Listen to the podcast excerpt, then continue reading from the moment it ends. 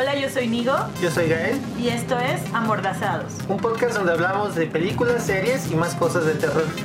En este episodio eh, les traemos un especial sobre lo que más nos gustó de lo que alcanzamos a ver de Macabro.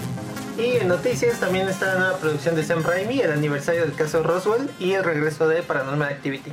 Pues bueno, vamos a empezar hablando de eh, Macabro. Este año, por la pandemia, obviamente como muchos festivales de- en el mundo, eh, Macabro se celebró de forma virtual. Hubo ahí algunos este, eventos web y pues lo más chido fue, hubo 70 producciones para eh, verse gratuitamente en la plataforma de Filming Latino. No vimos todas, obviamente, pero sí alcanzamos a ver varias. De hecho, Nigo vio más que yo. Sí, eh, además de Filming Latino, también tuvieron algunas presentaciones especiales por Canal 22, TV UNAM y por su sitio oficial, Macabro MX. Pues sí, entonces, eh, bueno, como mencionamos, am, no sabemos dónde van a poder ver estas películas porque pues ya se, eh, ya se enseñaron en, en Macabro, pero yo creo que muchas de ellas sí vale la pena que las busquen y no sé, quizá eh, posiblemente las podamos ver después, no sé si en el cine o si en algún momento lleguen a alguna plataforma, Ujú. pero pues ahí... Sí, Sí. de hecho también es probable que en algún otro festival podamos verlas, porque hay algunas que ya se estuvieron presentando también, eh, me parece que en Mórbido, por ejemplo, o en otros festivales internacionales. Entonces, como son películas que sí han tenido como reconocimiento internacional y nacional, eh, yo creo que va a ser como sencillo acceder a ellas por otras plataformas en el futuro, o eso esperaría. Sí, pues es- eso esperamos porque además, bueno, algunas de estas sí, sí me gustaría volver a verlas. Sí, ¿no? completamente. Las películas que les vamos a presentar de Macabro no las pusimos en ningún orden en particular, o sea, para que no piensen como que es la que más nos gustó a la que menos nos gustó. La verdad es que fue un orden aleatorio, o más bien lo fuimos pau- pa- pautando un poco por el programa como está diseñado en la plataforma. Sí, en, en ese sentido, eh, una de las películas que causó creo que más eh, ruido o que estuvo más rondando ahí en, en redes fue eh, December. Bueno, no es una película, más bien es una compilación de cortometrajes. Eh, 24 cortometrajes que tienen que ver con la Navidad y el terror. Por ahí nos encontramos eh, dentro de los directores a un director mexicano que es Isaac Esban. Sí, y él tiene un corto que se llama Villancicos. Eh, bueno, a mí fue de los que más me gustó. Está. eh, es muy corto. eh, pero eh, sí, dura unos pocos este, minutitos y la idea es muy sencilla. Es como un niño que eh, está en un hospital y... Bueno, en su casa, Ah, pero ¿no? sí está Hospital en casa. Ajá, sí está en su casa y al parecer en el momento en el que muere se dan cuenta de que lo único que hace que reviva y que lo mantiene vivo es un coro de villancicos que está cantando en la parte de abajo de la casa, ¿no? Entonces, este, a partir de ahí se desarrolla, pues es más, más que tener como una narrativa, un arco así, es un, una idea muy pequeña, pero creo que sí, ya en un momento ser muy perturbadora, ¿no? De hecho, sí, o sea, como que al principio, la verdad, honestamente, sí hubo algo ahí que me dijo como, "Mm, bueno, pero ya conforme avanzó el corto, como que sí me dio como cosita. Sí. Y bueno, la verdad es que la compilación de cortos creo que es muy desigual. Tiene unos totalmente olvidables. Hay unos que ni siquiera estoy tan seguro de que sean de terror. Ujú, yo tampoco. O hay un, ah, bueno, en particular recuerdo dos que me parecen como fuera de sitio. Eh, uno que tiene que ver con pederastia. Y el otro, eh, pues no sé, se me hizo como muy noventero. Uno que no sé si recordarás de unos patines y el hielo. Ah, claro. También se me hizo como de los 90 o no sé, ¿no? El tratamiento del tema no me parece de lo más atinado. Pero sí, para mí el, el- o sea, el que más conflicto me causó, porque vaya, ni siquiera creo que caiga en el terror de por lo que cuenta, sino el tratamiento que le dan al tema sí me parece bien poco sensible, que es este cortometraje eh, de pederastia. Sí, es, es uno. Es como de. Está hecho con plastilina, Ajá. pero tiene que ver. Sí, justo, y es como una. Hay una violación explícita. Entonces, sí, a mí también ese me, me causó como. mm, Ajá, pero no esa incomodidad del terror que, o sea, pues ya incomodidad sabes a lo que vas, ¿no? O sea, sí fue, y la resolución, bueno, o sea, creo que todavía lo dejó peor ese sabor. O sea, no siento que caiga, pues, y espero que no se spoiler, como en esta subcategoría de Rape and Revenge. O sea, creo que es algo como completamente por otro lado que ni siquiera entiendo como cuál sería el mensaje final de ese cortometraje, ¿no? Y digo, fuera de ese, hay algunos, como dices tú, no tan memorables, pero que de pronto son como situaciones que te has imaginado en algún momento que tienen que ver con la celebración navideña y que pues está cagado verlo, ¿no? O sea, que sí pase, pues. Sí, hay por ahí, por ejemplo, una cena navideña que termina en asesinato, que supongo que no es la primera persona a la que se le ocurre eso.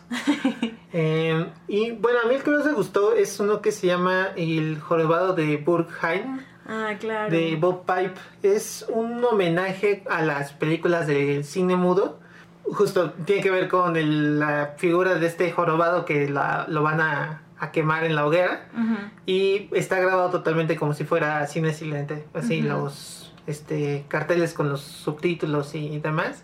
Está muy muy chingón, está creo que también justo no, sé qué tan de terror sea y ni qué tan de Navidad sea, pero me encantó.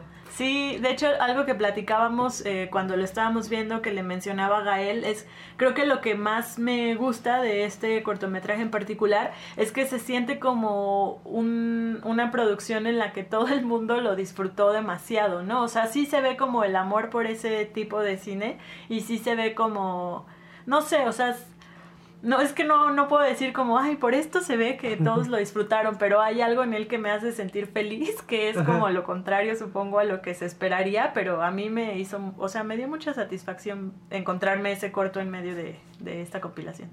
Ya. Ok, bueno, pues pasamos a una de nuestras favoritas, creo. Sí.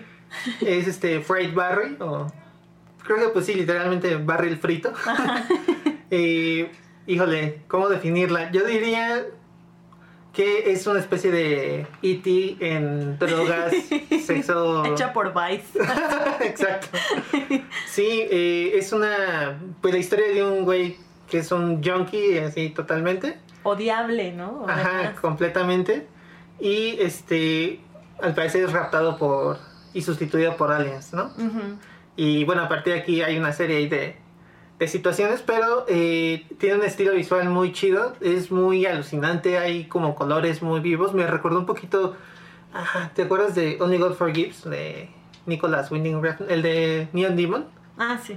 O sea, como ese tipo de cine sí, como completamente. Muy violento y muy, pero al mismo tiempo no hay como mucho diálogo, no sé, o sea, como... Es que no se necesita, ¿no? O sea, a mí lo que se me hace como bien padre, eh, siento que lo que te provoca este, este tipo de películas o Fried Barry en particular o lo que pasó conmigo es que es muy introspectivo. O sea, siento como si la película dialogara consigo misma y en ese diálogo con ella, o sea, como que te pasa eso también a ti, ¿no? O sea, no necesitas como ese diálogo entre los personajes como para que haya una narrativa, digamos. Este, igual las luces y los colores, como dices, la fotografía, a mí me parecen así bellísimas, pero pues bueno, yo soy como súper fan de esta, este tipo de estética de luces de neón y colores brillantes, ¿no? Y también tiene ahí como muchos, este, como muchos guiños ahí raros. No sé, de repente, por ejemplo, hay un intermedio. este, Empieza con un cuate eh, advirtiendo que es una película para mayores de 18 años. Entonces está, es como muy, juega mucho con ese tipo de, de cosas y sí es, bueno, a mí sí me, me parece muy delirante justo como muy, bueno, además de que la premisa está súper chida. Sí, completamente. sí, a dónde la lleva creo que, creo que sí, sí me, me late mucho y justo que en, en un momento no sabes si es humor, si es este terror muy horrible, eh, hay gore muy explícito.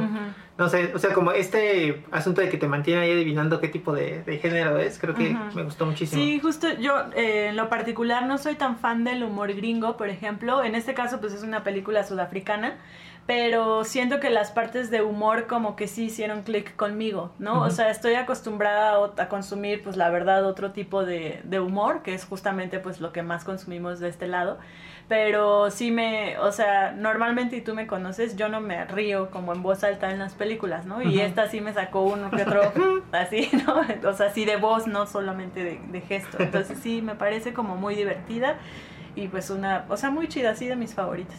Ok. Bueno, esta, La Fiesta Silenciosa, esta tú la viste, ¿no? Sí, La Fiesta Silenciosa es una producción argentina. Eh, la dirección está a cargo de Diego Fried. Se estrenó este año. Eh, es una historia que, bueno, durante el festival de hecho tuvieron este, una plática con su director, ¿no? Y él mencionaba que em, la fiesta silenciosa se basa justamente en una parte del mar arábico en el que se llevan a cabo estas fiestas justamente silenciosas para no contaminar, ¿no? Entonces toma de referencia esto eh, para generar como la premisa, digamos, de dónde surge la idea de la fiesta silenciosa. Pero la historia, eh, digo, yo no sé si sea spoiler o no, eh, porque para mí si la descripción de la película ya incluye que, que, viene de esta subcategoría de Rape and Revenge, para mí no sería un spoiler eso. Este, pero justamente va de esto, ¿no? Una mujer ya en sus treinta y algo, que es abusada sexualmente por un joven, como de unos veintitantos, y, pues como... Eh, pues cómo se venga justamente de este grupo de adolescentes, ¿no? Eh, no me gustaría como decir más porque precisamente yo soy pésima con los spoilers, lo digo capítulo con capítulo, lo voy a seguir diciendo porque quiero que estén prevenidos a que probablemente algún momento la cague. Pero en lo, en lo personal a mí no me encantó. O sea, me parece que el tratamiento que le dan al tema eh, sí se nota que está dirigida por un hombre y sí se nota la visión masculina. A pesar de que la película se vende como con esta... Ah, por primera vez vemos eh, la crudeza de una violación, ¿no? Entonces, a mí no me parece que vaya por ahí. O sea, sí me parece una película que se queda como a medias y que no entiende bien eh, lo que es este, pues este fenómeno, ¿no? Creo que justo es un tema difícil de... Y, a mí, o sea, este género, en estos tiempos se me hace difícil hacerlo bien, ¿no? Y bueno, que lo haga un hombre. Sí, completamente, ¿no? Y particularmente es un tema que me causa mucho conflicto, como ya quedó claro con December, por ejemplo, ¿no? En el que dije, no, pues es que este es el que más odio, así, porque tiene que ver con una violación. Sí me parece que es un tema que se tiene que tratar con mucho cuidado, eh, independientemente de, o sea, todo lo que implica, ¿no? Mm, porque siento que puede llevar justo a que glamorices algo que no tiene nada de glamorizable o, sabes, como ser poco sensible con tu audiencia. Y eso sí, o sea, sé que es importante que también como espectador tengas en claro que muchas cosas son ficción, pero la manera en la que se le da resolución a ciertos temas es lo que te deja como un poco con mal sabor de boca, ¿no? Yo creo. Ok, bueno, pues ¿recomendarías a la gente que la viera o...? Mm, sí, porque, o sea, a lo mejor a mí no me gustó, pero a ustedes sí les puede gustar y a lo mejor ustedes no son como tan... Eh, no quiero decir radical porque se va a entender otra cosa, pero eh, como yo, ¿no? Entonces, aunque a mí me parece una película que cae hasta un poco en la gordofobia, puede ser que para ustedes sí sea eh, pues una forma chida de solucionar el conflicto principal. Además de que la verdad sí tiene como una buena foto, por ejemplo, sí me gusta. Eh, y hay cosas que sí son como muy valiosas del filme.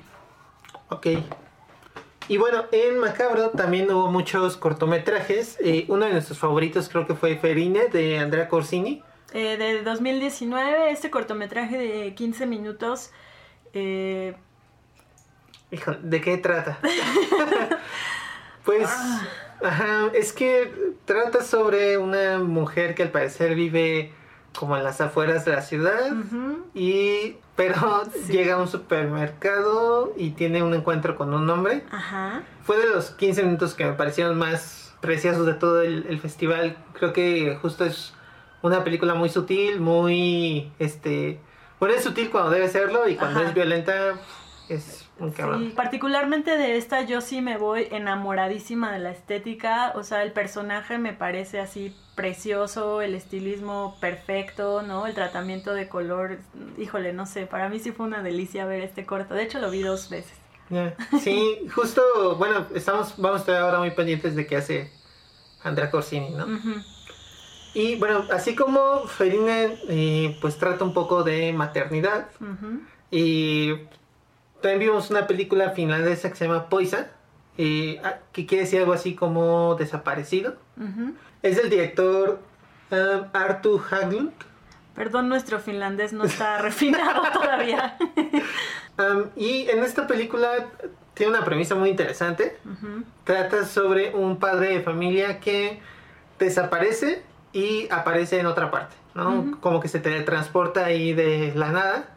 Y pues obviamente ya desde aquí eh, empezamos a ver que es una cosa que no pasa nada más una vez, Ajá. sino que se vuelve recurrente y que muchas veces no aparece, o sea, a cinco minutos de su casa, sino que de repente se desvanece y aparece en otro país, ¿no? Entonces, eh, pues esta familia, la, su esposa y su hija pequeña tienen que empezar a lidiar con La una ausencia. vida. Exacto. Sí, y eso es finalmente lo que trata la película, ¿no? Sobre la, la ausencia de- del padre y de cómo lidian con esto el, el resto de la familia. Exacto, yo diría que esta de nuevo entra en esa categoría que más que ser algo de terror es como un drama que tiene elementos terroríficos, porque al principio uno, uno eh, puede pensar, bueno, la premisa es súper interesante, de hecho creo que por eso fue que nos decidimos a ver esta.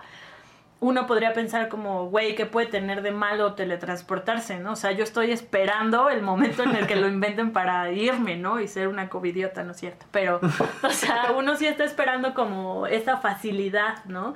el, el problema acá eh, creo que tiene que ver con que, pues son eh, lapsos como bien distintos y como decías, a veces puede aparecer cerca de su casa, a veces puede aparecer en otro país, ¿no? Sí, y pues obviamente digo, este cuate se adapta un poco a, a ese estilo de vida. Eh, siempre carga con una mochila, este, no se puede separar de ella porque si la deja por ahí y se transporta, ya quién sabe en qué lugar de los Andes la, la dejó, ¿no? Entonces, y, y digo, recurrentemente reaparece en su casa y ahí es como convive de nuevo con la familia, pero pues no sabe en qué momento se va a desaparecer y aparecer en otra parte, ¿no? Si es una si son el tipo de gente al que les gusta que les digan por qué pasan las cosas, No la vean. no la vean porque si no hay como una explicación de por qué pasa esto. Ujú. Justo lo importante creo es la, la explicación de tanto de cómo la familia lidia con un padre ausente, Exacto. de cómo el padre ausente pues, al parecer está feliz siendo ausente, ¿no? Es que eso es lo verdaderamente terrorífico, yo diría, ¿no? Como justamente pensar en, en tu infancia, si vienes como de un núcleo familiar con padre o madre ausente y pensar en todas las implicaciones que tiene eso, es algo que pues es lo que te causa realmente terror, ¿no? No como tal eh, el hecho de pues esta teletransportación y de quién sabe cuánto dure y quién sabe dónde voy a aparecer, ¿no? Sino realmente cuánto voy a desaparecer, ¿no? Más bien. Sí, y pues bueno, eh, sí es una película muy interesante. Creo que, este, bueno, comentábamos que era un poco una película que pudo ser un corto, porque creo que sí. eh, todo lo que pretende explorar y demás, justo me parece que es más interesante la idea que, que como tal la ejecución. Sí, com- com- eh, ay, se me fue la palabra de estar de acuerdo contigo. Pero bueno, eh, sí, está, está muy bien. Si algún día aparece por ahí, sí, sí deberían echarle un ojo. Y bueno, vamos a pasar a las mexicanas, ¿no? Sí, vamos a empezar. eh, desafortunadamente, como les comentábamos, pues el tiempo no nos da. Este, en tiempo podcast, pues igual hay muchas que, por ejemplo, había, iban a estar en televisión abierta y pues no nos va a dar chance de ver antes de, de grabar este episodio. Pero seleccionamos acá eh, las que alcanzan. De hecho, no sé si metimos todas las que vimos o las que vimos y nos, nos parecieron como memorables, por llamarlo de alguna manera. Creo que sí, porque sí vimos más cortos que... Sí, ¿verdad? Ujú. Ok. Pues empezamos con El Diablo me dijo qué hacer. Es una película de Alex Alegre de 2019 que dura 83 minutos. Sí, pues es una película sobre... em, mm, pues tiene que ver con salud mental, tiene que ver con... Este, El sistema de salud. Sí, y pues básicamente es... eh, digo, la premisa es que un chavito eh, secuestra a un doctor, ¿no? Y como que se quiere... bueno, Es que no Mm, se sabe ajá, a ciencia exacto. cierta, ¿no? Pero bueno, a partir de ahí este, aborda estos temas. Am, a, mí, a mí me gustó, no sé, a ti, ¿qué te pareció? En general me, me gustó, o sea, la película como tal, el argumento de la película me late muchísimo. Insisto, justo a- al mismo, eh, lo mismo que Poisa, o Pois, sí, Poisa. Eh, esto la vimos por la descripción tal cual, ¿no? O sea, fraudes de seguros médicos en México, órale, ¿cómo Ajá. digo? Ya es terrorífico, pero ¿cómo es una película de eso, no? Ajá. Entonces sí me gusta el, el argumento de la película. La verdad, en lo personal no estoy tan fascinada con la actuación del chavito, ¿no? Y sí me parece que pues tiene un peso muy fuerte en la película, Sí, entonces claro. hace que... Digo, a mí me pareció un poco larga, o sea, Ajá. no sé a ti. A mí se me hizo que duró bastante, ¿no? Cuando en realidad pues no es tan larga. Sí, pues no, fíjate ¿A que a mí no tanto, pero bueno, mm, creo que un, un problema así de la película es que a pesar de que sí hay cosas en las que se ve que evidentemente el director no quiere contarlas tal cual, sino ser más simbólico, hay veces en las que siento que es medio oscuro, pero no porque quiera, sino porque no sabe cómo contar las cosas, ¿no? O sea, Eso. siento que, por ejemplo, debería quedarte muy claro cómo funciona el fraude, ¿no? Ajá, y eso ajá. no pasa. Sí, claro, no. Entonces, o sea, más bien como que te sugiere más o menos ese tipo de cosas. Y, y siento que no son cosas, o sea, son cosas que no le ayudan a la película de hecho de que no estén claras, ¿no? Entonces, eso a mí no me parece tanto como una decisión deliberada, sino que como que ahí hubo falta de, de pericia para narrar, para narrarlo, ¿no? Eh, pero aún así, creo que logra momentos de tensión muy chingones. Ujú, sí, completamente. Sí, pues bueno, como comentábamos ahí, hay una escena de tortura que, híjole, sí está muy, muy fuerte. Ujú. Bueno, hemos visto peores. O sea, sí hemos visto peores, pero, Pero lo- como lo que no logra- te esperabas lo que, o sea, digamos, no es una tortura del otro mundo que no hayas Ujú. visto antes, pero no te esperabas lo que iba a pasar y entonces es como, ay, no, ¿por qué? ¿No? Ajá, pero sí, creo que sí, o sea, de, de las que vimos este en este festival, me, me latió muchísimo y pues bueno, hay que estar al pendiente de, de ver ahí qué hace Alex Alegre, porque esta me parece una producción como muy humilde en el sentido de muy pequeña, hay pocos actores, y el set donde transcurre la mayoría de la acción es este, muy pequeño, entonces y creo que sí con los quizás los pocos recursos que tuvo el, el director, creo que sí logra armar una Solucionarlo, ¿no? Sí, sí, sos- o sea, sí logra una historia, pues, redondita. Aunque tiene como estos, esas Sí tiene sus detalles, o sea, yo decía sin afán de sonar odiosa, ¿no? No fui tan fan de este como desenfoque gaussiano que tiene la película, que para quienes no estén familiarizados con el desenfoque gaussiano, eh, pues es como este desenfoque que se hace en, en Photoshop o en postproducción, en cualquier programa, ¿no? Que es como un fuera de foco falso, digamos. Entonces a mí no me encantó porque siento que incluso en algunos momentos, si lo comentábamos durante la película, parece como que es pantalla verde, ¿no? O sea, como que dices, ah, caray, o sea, ¿tiene pantalla verde o no? ¿O qué onda, no? Entonces yo no fui tan fan. Digo, creo que seguramente tiene alguna intención narrativa más que estética, pero en lo personal a mí no, no me encantó eso. Bueno, y otra película mexicana que de hecho estuvo haciendo ahí un poco de ruido, pero creo que, bueno, no creo, nada más tú la viste, fue Rendezvous, Rendezvous de Pablo Olmos Arrayales. Eh, sí, pues no sé, o sea, qué tanto pueda aportarles yo de esta película. No nos gusta o intentamos no ser tan tibios, la verdad. No por ser mexicana, pues creo que debemos eh, decir a todo que sí. En lo personal, y pues ahora sí voy a hablar en este podcast en nombre de los dos, porque Gael no, pues no pudo ver esta película. Pero el hecho de que le insistí varias veces que la viera y por alguna razón no pasó, pues también ahí tendrá sus porqués. eh, Lo convencí de que no, no la viera o no sé. Eh, no me encantó, la verdad. Este, creo que es muy mm, Pero- rescatable o no sé cómo se dice. Pero, ¿de qué trata? Ah, pues. eh, la, la- de hecho, la, la- el argumento está bueno porque habla sobre eh, dos personas que se que quedan de verse porque se conocieron en una app de citas, ¿no? Y pues pasan ahí cosas que de las que todo el mundo siempre que están en esas apps tienen miedo, ¿no? Entonces ya te imaginarás como más o menos por dónde va el asunto, creo, espero, supongo. Este, pero es básicamente eso. Es un plano secuencia toda la película que dura 105 minutos. Yo creo que a eso es a lo que iba. O sea, tiene como muchas cosas técnicas que son destacables o remarcables. Pero en lo personal me parece que fuera de, eh, de los aportes técnicos que tiene, por llamarlo de alguna manera, no creo que vaya más allá. Eh, su, su personaje principal, la chica, este, me parece que cae como en este cliché de la única y diferente. E incluso en la película lo dicen y se burlan de esto, ¿no? Supongo que es con humor, o sea, que sí es conscientemente este estereotipo. A mí no me encanta eso. Una, o sea, porque, pues, güey, ¿por qué te burlas de Ajá. las chavas así?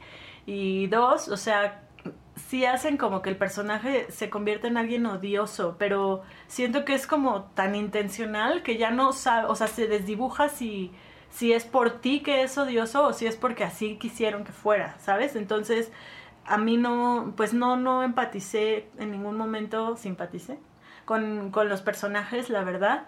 Entonces, eso es algo que a mí me puede perder, ¿sabes? Si no me preocupa lo que les pase, a mí ya me perdieron. Y eso me pasa mucho con esta película. Entonces, pues yo diría que sí la vean porque tiene, como les digo, cosas técnicas que pues sí son muy destacables. La historia ahí tiene un twist interesante. Eh, la vi con mi hermana esta película y ella sí se quedó muy sorprendida con el twist, ¿no? Entonces dije, bueno, a lo mejor no debo ser tan odiosa y la gente sí la disfruta, solo yo estoy no disfrutándola. Entonces, pues sí, de esto va, no sé qué más podría aportarles. Este, ha sido muy, muy bien recibida precisamente por ser un plano secuencia, ¿no? Y digo, está en blanco y negro, o sea, tiene ahí como elementos, Ok. pues sí, clásicos, Artsy. digamos, ajá. Bueno, y eh, vimos también varios cortos eh, mexicanos. Uno que me gustó mucho es 616 de Irán Rodríguez. Es un eh, corto hecho con animación stop motion y cuenta como la historia de un niño que debe alimentar a una criatura que vive ahí en su sótano, ¿no? Y eh, bueno, al parecer él lleva como una especie de, Bitácora. de bitácora de todos los días y de lo que le da de comer. Eh, pues sí, está. La, la animación no. Bueno, el, la animación creo que no me encanta. El estilo, pues. el estilo, ajá, pero. La, la historia sí me, me gustó mucho y creo que es como de ese tipo de, de cortos que creo que justo lo que quieren es que más que te quedes con una premisa interesante, es que parte del terror o de la tensión sea no entender muy bien qué está pasando y Ujú. darte cuenta mientras avanza, ¿no? Ujú, Justo, este, igual si son un poco sensibles con el tema de los animales, denle la oportunidad, o sea, se los digo porque yo al principio dije como, ay, ¿no? Y ya poco a poco dije, ah, ok, y al, al contrario, hasta me encariñé bastante con, Con Chavito. ajá, Ok, eh, Tóxico de Fabián Archondo. Ah, híjole, es un matrimonio que va a pasar como unos días en una cabañita y después de esto hay una explosión de material justo tóxico en los alrededores y hay como unas partículas eh, al parecer eh, pues dañinas en el aire. Entonces este tienen que ver cómo sobrevivir estando tan lejos de sus casas y demás. Mm, obviamente quiere hacer este juego entre eh, lo tóxico del ambiente y lo tóxico del de matrimonio. sí em, no sé a mí no pues no, no me encantó Sí, conmigo tampoco conecta, o sea, me parece como una telenovela de terror con factor coronavirus, ¿no? O sea, es como, ah, ok, o sea, no me sorprende, lo vivo diario, ¿no es cierto? este, sí, pues, no, no conecta conmigo tampoco, la verdad. Eh, me gusta algunos elementos, eh, creo, como de la iluminación, este, tampoco es que, ay, todo me la pasé de la verga, ¿no? Pero, o sea, sí tiene cosas que digo, ah, ok, está cool. Eh, lo que ya les había dicho la ocasión pasada, si están esperando el Uber Eats, pues a lo mejor podrían verla, ¿no? este, digo, dura 18 minutos, entonces este, creo que es algo que antes de dormir puedes echarte bien. Y pues ya, ¿no? Sí, no, no, puedo decir mucho. Creo que sí, la, la metáfora se me hizo forzada, no, sé. Y tiene un pedo ahí de que como que nunca resuelve bien cómo es que funciona la toxicidad del ambiente, entonces... Ajá. Mm. Como que no tienes claro que sí les pasa o que no les pasa, ¿no? Y no es que te lo tengan que explicar todo, pero como que eso hace que rompa un poco con la credibilidad de las situaciones. También tiene ahí un personaje que no entiendo para qué está, que de hecho, pues sí, no, no lo entiendo. Y pues ya. Pues sí. Ah, sí, perdón, otro que, este digo, hablo yo porque yo lo vi, el de Video Vega, eh, de Rafael Martínez García. Es un cortometraje de 11 minutos que eh, a mí por lo que me llamó mucho la atención es que se trata como de la investigación de un asesino serial apodado el Matafifis. Entonces, en cuanto leí eso dije, no, tengo que ver esto, ¿no? Este, es un cortometraje que tiene que ver más con el humor, yo creo que con el terror. Eh, si lo que están esperando a quienes les gustan los asesinos en serie es ver como el, el modo o este, bueno, el método de este asesino o al asesino o sangre o gore o lo que sea, no lo vean porque no, o sea, no va por ahí. Es más como algo humorístico eh, con una reportera y con los dueños de el último eh, establecimiento de renta de videos, ¿no? Ok. Y pues también está Maraña de Brisa P. Sánchez. Es un corto de unos tres minutitos. Es una animación muy bonita de un este conejo y una araña. Y araña. pues sí, pues está, está muy cute. Creo que podría ser un video musical muy chido. Sí, de hecho cuando inició como que yo pensé en Donnie Darko luego, luego, porque tal vez porque estoy traumada, pero el conejito como que sí pensé en Frank inmediatamente hasta por la atmósfera. Entonces creo que, y al final pues estaba bien cute, ¿no? Entonces sí vale la pena, yo creo. Sí, ok, y bueno, esta también la viste tú, Anonymous Animals. Sí, siguiendo con el, el rollo de los animales, este, yo creo que esta película, si ustedes son antiespecistas o veganos o whatever, la van a disfrutar. Este, tiene que ver como en un mundo invertido, digámoslo así, donde los animales toman los roles que tenemos nosotros. Eh, y bueno, pues ya se imaginarán las situaciones a las que se tienen que enfrentar los humanos bajo esta lógica. Eh, es una película muy cortita, alcanza, rebasa apenas eh, la hora pero sí se las recomendaría. A mí sí me gustó bastante. Este, ahí al final tiene eh, un twist interesante y la fotografía eh, está así bellísima también, ¿no? La atmósfera es súper oscura, este... Pues sí, si les gusta Bojack, por ejemplo, pues sería como un Bojack sin la parte del humor, ¿no? Ok. Bueno, eso suena muy triste. ya sé. Pues es que justo creo que eso es lo que intenta la película, ¿no? Te digo, si eres antiespecista o vegano, pues seguro es como, sí. Ok. Bueno, un corto que nos gustó muchísimo fue este corto coreano de Min Kim que se llama Ungbi y sus amigos inhumanos. O sus amigos no humanos en inglés. Ajá. Y pues trata sobre una niña que eh, tiene, encuentra como ahí un amigo, eh, al parecer. sí, pues te parece extraterrestre. Y lo que pasa a partir de aquí, ¿no? Me recuerda muchísimo a este tipo de películas tipo Mi vecino Totoro o ese, esas historias de eh, amistad entre niños y animales o niños y como criaturas Ahí que, ajá, que para el resto de la gente son como que quizá les podría causar como terror. Y este, pues no sé, ¿qué más?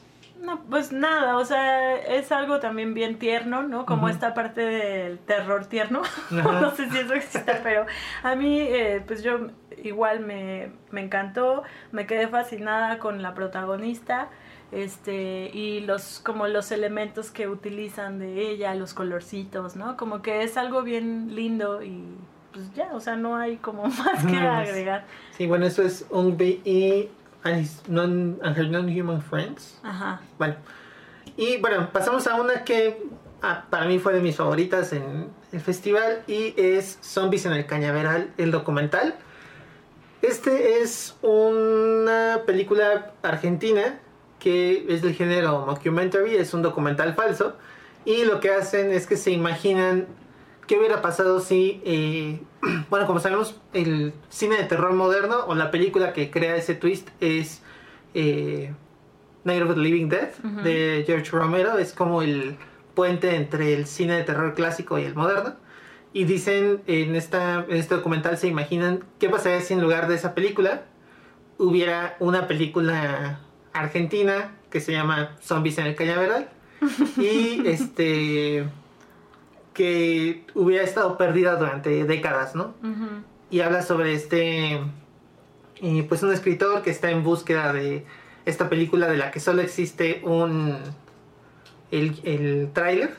Y eh, de hecho, pues bueno, vemos este tráiler falso y es una calca totalmente de Night of the Living Dead, aunque aquí se imaginan más bien lo contrario, ¿no? Como si George Romero hubiera copiado Ah. Night of the Living Dead acá, ¿no? Ajá, ¿cómo, cómo se llama el, el director de Zombies en el Cañaveral? Ofelio se me fue.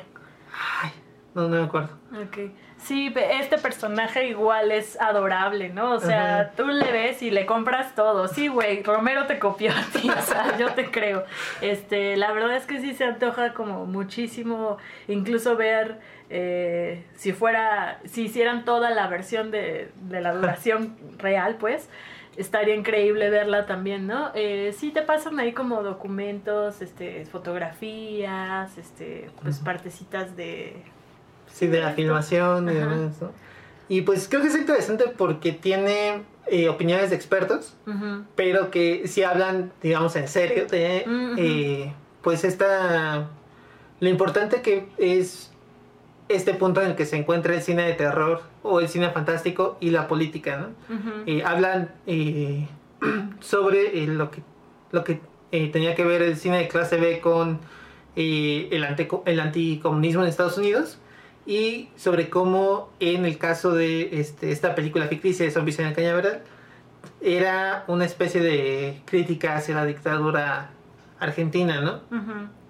Y este, bueno, a partir de acá creo que incluso, además de el humor que, o sea, eh, que tiene como pensar en esta historia y en esta película perdida, sí tiene momentos muy conmovedores, como dices, ¿no? O sea, te, te enamoras del director que ahora, años después, es un viejito que vive ahí como... Sí. Ajá, muy humildemente y va el escritor a buscarlo para entrevistarlo y demás y cuenta como toda la producción y esto.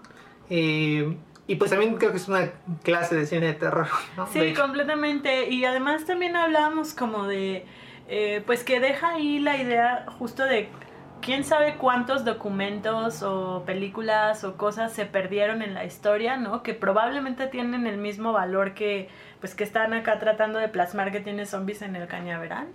Este, entonces esa idea también que, que se quede ahí, pues es interesante, ¿no? Como pensar en, ay, ¿qué hubiera pasado si México también, ¿sabes? Ajá, sí, sí, además de que pues es como justo darle la vuelta a la idea de que todo es como imperialismo Ajá. gringo del resto del mundo, sino que hubiera pasado si, Exacto. ajá, si, si el cine de terror moderno hubiera surgido en América Latina, ¿no? Eh, después vimos eh, un cortometraje de Carl Fries, de, perdón, también nuestro sueco, está bastante malo, que se llama Incident. Sí, es. Bueno, la premisa a mí me pareció fantástica. Es un grupo de eh, adolescentes que están filmando una película de terror. Y en la filmación están frente a una ouija y los hacen decir un conjuro que es real. que resulta ser real, ¿no? Eh, a mí me encantó porque le comentaba a Gael justo que una de las partes por las que me dan miedo las películas de horror eh, tiene que ver con esto de, oye, es que qué tal que ese conjuro que están diciendo echa una maldición en mi casa por estarlo escuchando, ¿no? Entonces, o sea, como que me pareció pues cómico, digamos, que eh, pues lo hubiera plasmado ahora en un cortometraje, ¿no? Justo como qué pasa con, bueno, digo, hay varias historias ya, sobre todo con, con filmes de, eh, pues del, por ejemplo, como El Exorcista, perdón que me este, que ya tienen como sus historias y sus leyendas o estas películas malditas, ¿no? Entonces uno siempre se queda con la idea de, pues, ¿qué pasa con los actores, las actrices, los actores, ¿no? O sea, con todo el cast y, todo el equipo frente a e, estas cosas, ¿no? Porque de pronto uno ve bien padre ahí cómo están exorcizando a quien sea, pero pues no te imaginas como lo que puede haber detrás. Y justo, pues yo sí me, me he preguntado siempre como, ¿hablarán latín? ¿Sí investigar? ¿Sabes? O sea, como, ¿de dónde salen todas estas ideas? O si sí, si, si tienen un fundamento o qué onda, ¿no? Entonces a mí me pareció como, pues bastante interesante por eso este corto. Sí, eh, pues sí, son ocho minutos, pero la atención que crea sí es muy, muy chida. Y bueno, pasamos, cerramos con broche de ah. Ay, voy a llorar. sí, es definitivamente y unánimemente nuestra película favorita del festival. Sí, de hecho decíamos, bueno, para mí, eh, a pesar de que eh, tiene fecha de 2019, decíamos que era como lo mejor del año, ¿no? Sí, pues sí. Bueno, para mí sí es. Ok, pues sí, está, es entre lo mejor del año, yo creo. Eh, estamos hablando de The Berlin Bride, de Michael Bartlett. Es una película de fantasía y em, terror, aunque el terror creo que es muy sutil. Es este sobre la historia de dos individuos que tienen un encuentro con un maniquí como místico, ¿no? Es un maniquí que está por un lado el brazo y lo encuentra un tipo que no tiene brazo y lo encuentra el resto del maniquí lo encuentra un güey solitario, ¿no? Entonces eh, pues sí se enfrentan igual como a diferentes interacciones con esta fragmentación del cuerpo, ¿no? De este maniquí y lo solucionan y llevan como esa pues sí, esa relación de distintas maneras que al final también es una introspección bien fuerte para los personajes, ¿no? Yo creo que sí es una película que eh, abarca un espectro muy amplio. Decíamos que incluso se relaciona con el género, por ejemplo, ¿no? Y eso es algo que también se me hace súper interesante, cómo a partir de algo inerte se habla como del cuerpo eh, en esta construcción social del género. Sí, y pues este es una película casi muda, tiene muchas influencias del cine mudo. Eh, tiene eh, cosas ahí este, simbólicas como medio surrealistas. Eh, bueno, me comentaba Nigo que se le decía esta medio como medio tipo David Lynch. Ajá. no sé, tiene muchos símbolos que todavía hemos no desciframos. Ajá, exacto, hemos discutido un buen y es como, ¿qué significan las gallinas?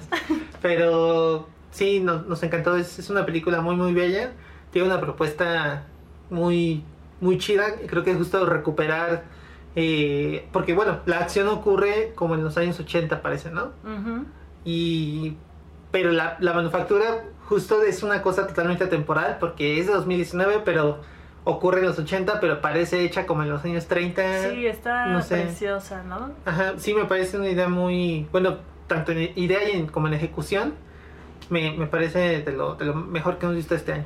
Además el cast este también a mí me parece así como, ¿no? Puesto así a la perfección. Ajá. Sí, muy muy chido. Bueno, ya nada más para recapitular, ¿cuáles dirías que son tus tres eh, cortos o películas favoritas de, de, todo el festival? Cortos o películas. Ay, no me hagas esto. Este, pues a mí, digo, obviamente de Berlin Bride sería así como mi máximo, ¿no? La veía todos los días, todos los domingos de bajón. Este, eh, me gustó mucho Ferine, pero no sé si ponerla ahí porque este Fred Barry tiene que entrar para mí. Y luego, híjole, sí se estaría peleando, digo, ahorita que, que volvimos a hablar ya, ¿no? Eh, sí pensaría lo de zombies en el cañaveral. O Ferine, o es que todas me gustaron. Ya no son o un Me voy a ir por este Ferine. Ok. Sí, yo, bueno, para mí sí sea primero Berlin Bride, luego Fried Barry y luego Zombies en el Cañaveral. Pues sí, bueno, cualquiera de esas tres, sí, por ahí en algún momento aparecen en plataformas, les vamos a andar diciendo para que les echen un ojo. Sí, de cualquier manera, eh, aprovecho este segmento para decirles que si por alguna razón no les quedó claro nuestro sueco, nuestro finlandés, nuestro coreano, lo que sea, todas las películas que disfrutamos o que hablamos acá las pusimos en nuestras redes sociales. Sí, en y bueno, en esa cuenta de Twitter es eh, arroba amordazadospod, porque pues ya estaba tomadas otras. Llegamos tarde a la fiesta. Eh, bueno, arroba amordazadospod, ahí hicimos un hilo con nuestras películas favoritas, bueno, eh, películas y series favoritas. Nos falta añadir un par, este ¿no? Entonces, pero de cualquier manera digo, si no quieren irnos a seguir en Twitter, porque no es obligación, encuentran todo el programa, recuerden, en la página de macabro.mx, ahí van a tener todos los detalles completamente de el cast, dirección, este, producción, año, país, lo que sea, ¿no? Ok. Y bueno, también hubo unos webinars, ¿no? Este, esto digo, no nos quedamos con ganas de muchísimo. La verdad es que el festival creo que sí trae como muchas propuestas bien interesantes y la parte de los webinars que pues son talleres eh, en esta ocasión pues al ser eh, una al estar en una pandemia pues se presentaron en línea. Eh, sí tienen como elementos que nos llamaron mucho la atención. Por nuestra parte solo pudimos ver eh, El extraño mundo de la fotografía infrarroja a cargo de Vero Esqueda y Secuencia terrorífica de Daniela Arreola con Black Shark Films. El primero, pues bueno, tiene que ver con... Eh, para los que no están familiarizados con la fotografía infrarroja o la fotografía en general, sí les recomiendo ampliamente eh, este, este webinar se me hizo súper interesante para, y digo, no es su obligación y nunca se los mencioné, soy fotógrafa desde 2000, bueno, me gradué en 2011, entonces digamos que desde ahí. Eh, entonces, pues sí, el, mundo de la fotografía infrarroja sí me parece como bien interesante. Eh, Vero propone acá como los métodos por los que puedes llegar a esto, que básicamente es modificar una cámara reflex que tengas, ¿no? Para quitarle, eh, pues ahí un filtro que tiene en el sensor.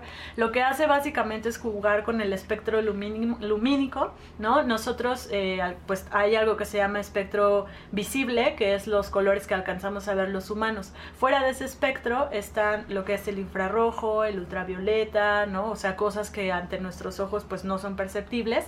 La fotografía infrarroja entonces pues se aprovecha como de este espectro infrarrojo en el que nos va a estar modificando los colores. Vero se los va a explicar súper bien porque ella lleva como un buen de años trabajando con este tipo de fotografía. Entonces lo bueno y lo interesante de estos es que a pesar de que ya terminó el festival, como les mencionábamos, pues desafortunadamente varias de las películas de las que les vamos a hablar acá en tiempo podcast ya no lo van a alcanzar a ver eh, al menos en filming latino, ¿no? Esperamos que por su cuenta logren conseguirlo verlo en algún otro festival. Pero en el caso de los webinars están disponibles en el canal de YouTube de Macabro todavía. Entonces, si les interesa alguno o les llama la atención, este se los recomendamos ampliamente. El otro que vimos fue el de secuencia terrorífica que es la animación de un póster de terror, ¿no? Si ustedes están interesados igual en, el, en la edición en After Effects eh, de ya sea este ¿cómo se llama? Películas, eh, bueno, video o fotografía, les va a funcionar bastante chido. Se basan en un póster justo de zombies en el cañaveral y lo que hacen, digo, para cuando vean esta, este documentary, lo que hacen ahí es que tienen como imágenes que parecen en 3D, ¿no? Este, lo que juegan es con los planos, los distintos planos, entonces a través de After Effects lo que nos enseña Daniel es cómo nosotros podemos conseguir que nuestras imágenes generen como pues este efecto de que si estuvieras moviendo la cámara y entonces se genera profundidad. Está súper interesante, eh, lo explica súper bien, entonces digo yo no soy muy... Eh, instruida en After, llevo apenas poquito tiempo y la verdad es que entendí perfecto como la mayoría de las cosas que dijo, ¿no? Falta que lo lleve a la práctica, obviamente, pero sí están, están muy interesantes. Bueno, pues eso fue Festival Macabro. Eh, pues a ver, el próximo año, no sé, por un lado, digo, sí me gustaría, ah, por ejemplo, a mí me hubiera encantado ver muchas de estas películas en el cine, mm, pero también digo, híjole, sí estuvo bastante cómodo. Llorar en casa. sí, poder verlas aquí, este, y además gratis, ¿no? Sí. bueno, pues vamos a pasar a las noticias. Em, como les comentábamos al principio, ya se sabe un poco más sobre la... Bueno, no es que se sepa, más bien se reveló que no ha terminado actividad paranormal. Yo la verdad me perdí, ya no sé este cuáles vi y cuáles no. Pero este ya ves, están preparando la séptima entrega. Se va a estrenar en marzo de 2022 y lo único que sabemos y que a mí me da como cierta eh, pues sí, sí me, me pica el interés es eh, que eh, quien está ayudando en la producción es Christopher Landon que él además de estar en varias de las películas de actividad paranormal, este hizo um, Happy Death Day. Ah, sí. Que pues está súper chida, ¿no? A mí sí me gustó. o sea, digo, no, no, vamos a convertir esta noticia a, hablar de Happy Death Day, pero justo como dices, ¿no? Que alguien que estuvo involucrado en este proyecto ahora de nueva cuenta esté detrás de actividad paranormal, pues sí te genera expectativa, ¿no? Sí, él no va, bueno, por lo que comenta no va a dirigir ni escribir, pero dice que él como que está abriendo la puerta para ver qué va a pasar con esta franquicia. Y que es una franquicia que justo creo que, y a pesar de que se habló muchísimo de la primera y las otras parecen como el estreno de terror de la semana nomás para llenar ahí en el cine, sí han eh, traído como una nueva camada de, de personas que están en el, la industria del cine. Digo, no sé si para bien o para mal, pero un ejemplo de esto es que los directores de esta película que se llama Proyecto Power en Netflix, que fue como, en las últimas semanas fue como de lo más visto en la, en la plataforma. Este, es una película de superhéroes, pero está dirigida por este, una pareja de directores que su primera chamba grande fue este, dirigir dos de las actividades paranormal. Entonces, pues bueno, a ver qué, a ver qué hay ahora con la séptima. Sí, y justo retomando pues lo que dices, o sea, esta digo, ya habían dejado descansar actividad paranormal no sé cuántos años, ¿no? Pero que se retoma esta moda del found footage. Ah, eh, claro. Eh, sale como esta película que se estrenó este año llamada Host. Nos generó como mucho, o bueno, generó demasiada expectativa y fue súper bien recibida ante la crítica. Para quienes no están, o sea, no saben de qué estoy hablando, Host es una película de Rob Savage que se estrenó en este año a través de la plataforma de Shudder. Y es una película eh, que, digo, retoma justamente estos elementos como actividad paranormal, como Unfriended, como, ¿no? esta, serie de películas. Eh, fue grabada durante la pandemia en solo 12 días a través de Zoom, ¿no? Entonces, después de generar eh, toda esta, pues, expectativa o lo que sea, eh, Sam Raimi anuncia que le va a producir su nuevo largometraje, va a ser el productor entonces. Eh, todavía no está claro, la verdad, cuál será el nombre. Encontré por ahí que se proponía Expediente Warren entre rejas. El guion va a estar a cargo de Teresa Sutherland y está situado en una prisión donde tras una fuga fallida se desata la aparición de una presencia por la noche en los pasillos de, de este lugar, ¿no? Eh, el director lo comparó con The Descent porque dice que tiene varias escenas eh, no aptas para claustrofóbicos. Ok, pues sí, a ver qué tal. Yo a mí algo que me, me parece muy interesante es que eh, algo que, que, leía es que ahora que empezó la pandemia, pues obviamente las productoras no se quieren quedar con las manos cruzadas, bueno, no se querían quedar con las manos cruzadas y entonces no sabían cómo hacer películas este en con las condiciones en las que estamos, ¿no? bueno, a pesar de que ahorita ya se empezaron a relajar muchos eh, de estos controles. Por ejemplo, eh, había un artículo de Wired que decía que casi todos este, los productores dijeron hay que ver cómo se hacen las películas de terror. Porque las películas de terror se hacen así, con tres pesos y con tres personas.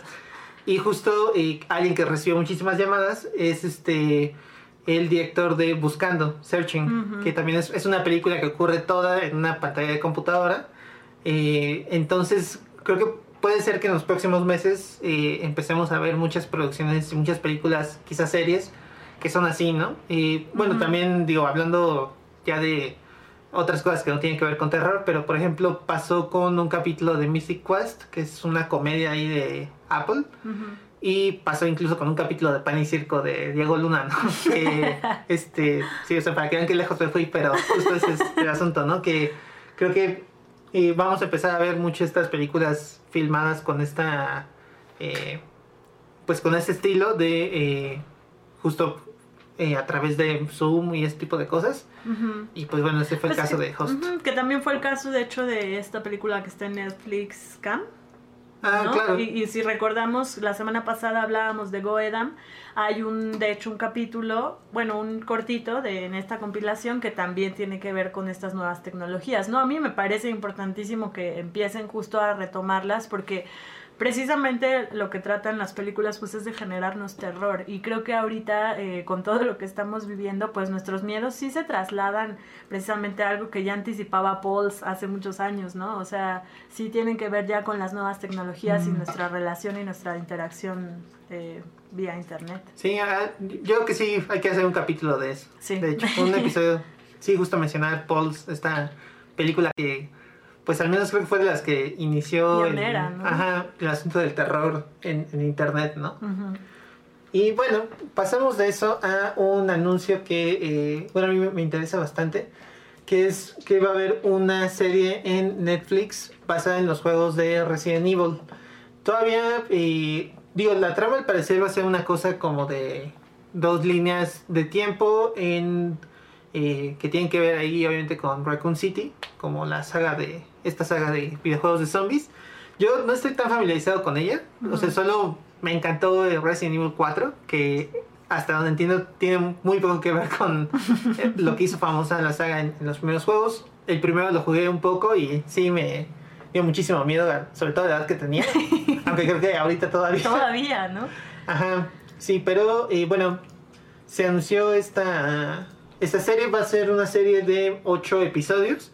Detrás de ella va a estar em, el showrunner de Supernatural, que pues, no, la verdad no, no lo hemos visto. Bueno, no sé. ¿tú No. sí? Bueno, y pues a ver qué tal este, está esta, esta serie. Apenas la anunciaron, todavía no hay ninguna fecha como ahí tentativa de estreno ni nada, pero pues ahí los mantendremos informados.